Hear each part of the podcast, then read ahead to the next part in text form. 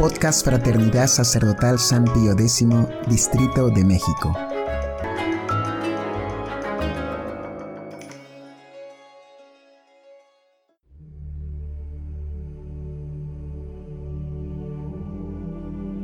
Hojita de Fe, número 112. Séptimo precepto del Decálogo. No hurtarás. Si el quinto mandamiento protege nuestra vida y el sexto nuestro cuerpo y el amor conyugal, el séptimo protege y asegura nuestros bienes materiales y propiedades, con lo que se evitan al mismo tiempo las disensiones, pleitos y otras causas de males que suelen promoverse con el hurto. Ello muestra a las claras la importancia de este mandamiento y cuán necesario es que se lo explique con asiduidad y celo. Como los anteriores mandamientos, este contiene también dos preceptos, uno negativo, por el que se prohíbe el hurto, que alguien cause daño a su prójimo en los bienes temporales, y uno positivo, por el que se los manda ser benignos y generosos con el prójimo. 1 precepto negativo de este mandamiento. Primero, el hurto generalmente considerado. Entiéndase por hurto no solo el quitar algo a escondidas contra la voluntad de su dueño, sino toda posesión, violenta o no, de cosas ajenas contra la voluntad de su dueño. En efecto, aunque el hurto sea menos que el robo, pues éste se hace con violencia y supone mayor daño, este mandamiento, al prohibir el hurto, engloba también el robo, pues claro está que quien prohíbe lo menos, prohíbe también lo demás. Varias son las formas de hurto genéricamente considerado, entre las cuales pueden citarse el hurto, propiamente dicho, cuando se quita una cosa privada a un particular. El peculado, cuando se quita el erario público. El plagio, cuando un hombre libre o un siervo ajeno es reducido a servidumbre de otro. El sacrilegio, cuando se quita un objeto sagrado. Además del hurto, esto es, de la acción externa, Prohíbe también la ley de Dios la intención y la voluntad de hurtar, por ser una ley espiritual que inspecciona nuestro corazón, fuente de los pensamientos y de las determinaciones. Porque del corazón, dice el Señor, salen los pensamientos malos, los homicidios, los adulterios, las fornicaciones, los hurtos, los testimonios falsos. Mateo 15:19 la gravedad de este pecado se deduce de la Sagrada Escritura, que por boca del apóstol San Pablo nos dice, ni los ladrones, ni los avarientos, ni los dados a la embriaguez, ni los maldicientes, ni los ladrones poseerán el reino de los cielos. Primera de Corintios 6:10. Y asimismo, de la condición y exigencias del orden natural, pues es contrario a la justicia y al orden social, que reclaman que se dé a cada cual lo que es suyo y se mantengan firmes las distribuciones y asignaciones de bienes establecidas desde el principio por derecho de gentes y confirmadas por las leyes divinas y humanas, de suerte que cada cual posea lo que le correspondió por derecho, y por los muchos males que se siguen del hurto, porque por su causa se forman juicios temerarios, se dicen irreflexivamente muchas cosas de muchos, se suscitan odios, se fomentan enemistades y se procede a veces a condenaciones injustísimas de hombres inocentes. De este pecado hay que señalar en particular la obligación impuesta por Dios a todos de restituir lo robado a la persona damnificada Dice San Agustín, porque no se perdona el pecado si no se restituye lo quitado. Y eso es lo que hace tan difícil que se arrepienta de veras quien ya está acostumbrado a enriquecerse con lo ajeno, pues el apego y aflicción a las cosas robadas le hace casi imposible el cumplimiento de esta restitución, como consta por la experiencia y como lo declara el profeta Habacuc. Cito: Hay de aquel que aumenta lo que no es suyo, hasta cuando amontona contra sí mismo el barro espeso. Habacuc 2:6 llamando barro espeso a la posesión de los bienes ajenos, del que difícilmente pueden salir y verse limpios los hombres. Aunque muchas son las maneras de hurtar, será suficiente tratar dos de ellas, a las cuales todas las demás se reducen, el hurto y la rapiña. 2. El hurto específicamente considerado.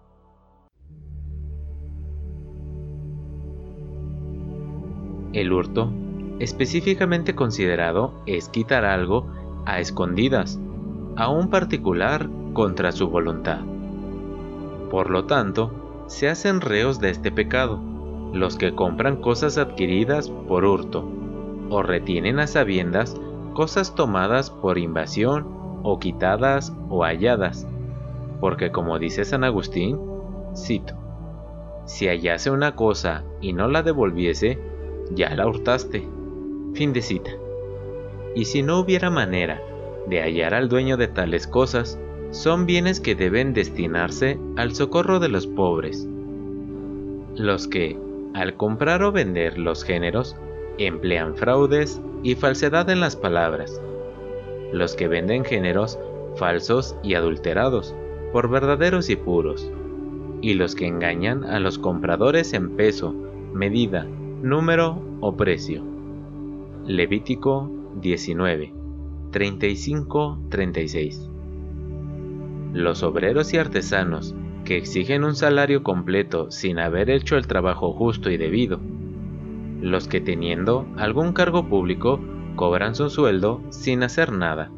Y los criados y administradores de bienes infieles a sus amos. Finalmente, los que sacan dinero con astucia y simulación, o por medio de aparente pobreza, añadiendo la mentira al hurto. 3. La rapiña. El pecado de rapiña, muy común por desgracia, consiste en retener bienes que corresponden en justicia al prójimo y en enriquecerse con ellos.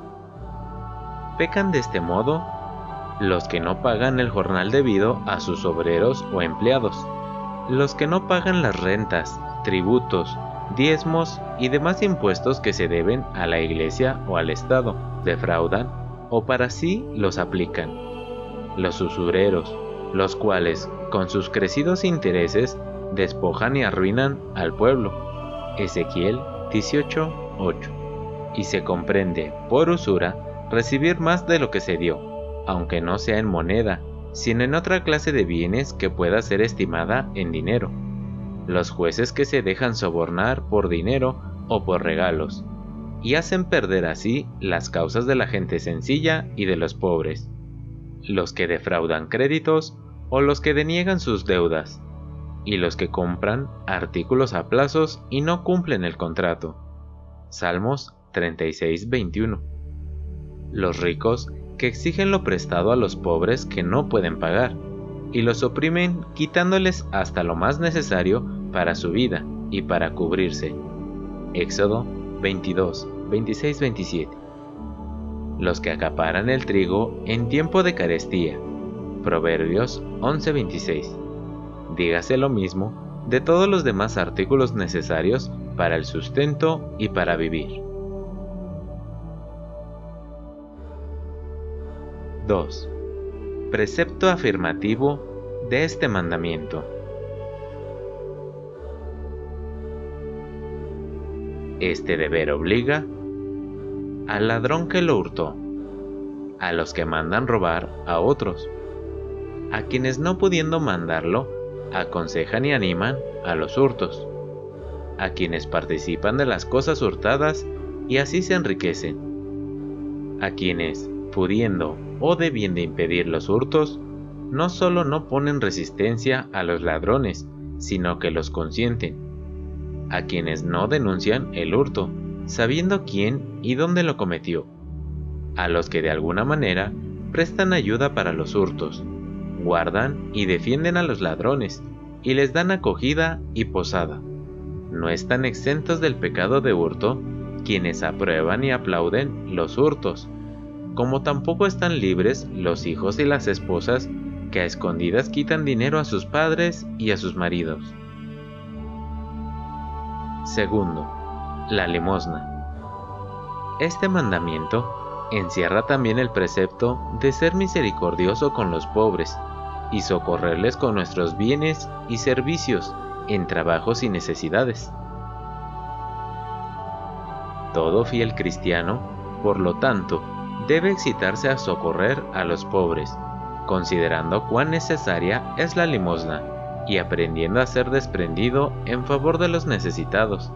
Para ello, le conviene recordar que el día del juicio, Dios probará al fuego eterno a quienes descuidaron la práctica de las obras de misericordia, mientras que recompensará eternamente a quienes se entregaron generosamente a ellas. Mateo 25. 31-46. Las palabras de nuestro Señor. Dad y se os dará. Lucas 6:38. Granjeaos amigos con las riquezas de inequidad. Lucas 16:9. Y las recompensas que por ello se le prometen.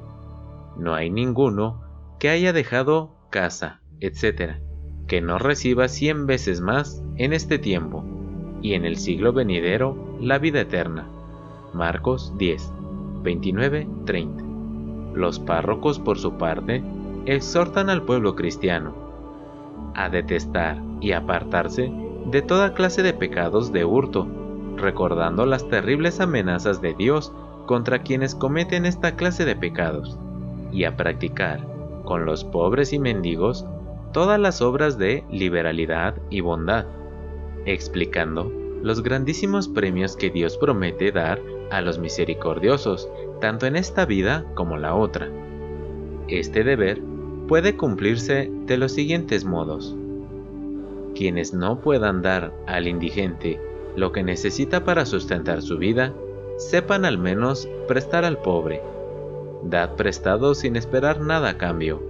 Lucas 6, 35. Si no se tienen recursos para socorrer a los que precisan de la misericordia ajena para vivir, procuren ganar con el trabajo lo necesario para aliviar sus necesidades. El que hurtaba, ya no hurte, antes bien, trabaje haciendo con sus manos lo que es bueno, para que tenga de qué dar al que padece necesidad.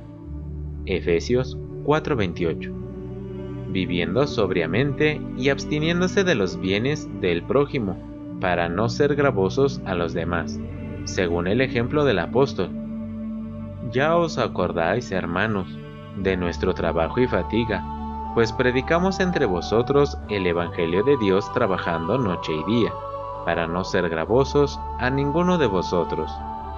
Primera de Tesalonicenses 2.9. Tercero, refutación de algunas excusas contra este mandamiento. Como no faltan quienes se excusen en sus hurtos, Conviene recordar que Dios no admitirá ninguna excusa de sus pecados, antes bien, con tal justificación se agravará su culpa. Algunas personas nobles hurtan con fin, dicen, de sostener la grandeza de su familia y de sus antepasados, y no por ambición o avaricia. Respuesta. La única manera de conservar y aumentar el patrimonio y la gloria de los ascendientes es siendo obedientes a la voluntad de Dios y practicando sus mandamientos, sin lo cual no hay trono ni riquezas duraderas. Otros alegan la mayor comodidad y decencia de vida. Respuesta. Muy limpio es su modo de proceder, por preferir su propia comodidad a la gloria de Dios, a quien ultrajan obrando de este modo, sin contar los muchos males que de esta conducta se siguen para el ladrón y para la sociedad. Otros apadrinan sus hurtos pretextando que roban tan solo a los ricos, que ningún detrimento sufren por ello, o que roban por costumbre y les cuesta mucho dejar aquel vicio. Respuesta. Si no se quitan esa costumbre, se deberán acostumbrar también a los fuegos del infierno. Otros alegan que se les ofreció la ocasión. La ocasión hace al ladrón, reza el dicho. Respuesta. Se debe resistir a las pasiones desordenadas, si no, con semejante excusa se llega a la más desenfrenada licencia y libertinaje. Otros dicen que solo roban para vengarse, por haber sido perjudicados por otros del mismo modo. Respuesta. Por propia iniciativa, a nadie es lícito vengar las injurias. Nadie puede ser juez de su propia causa, y no se permite a nadie castigar a otros por delitos que otros cometieron contra él. Finalmente, se figuran algunos que el hurto les es lícito, porque están llenos de deudas y no tienen otro medio para salir de ellas. Respuesta. Es muy insensato preferir deber a Dios que a los hombres. Mejor es estar encerrado en una cárcel que ser arrojado a los suplicios eternos del infierno. Más grave es ser condenado en el tribunal divino que en el tribunal humano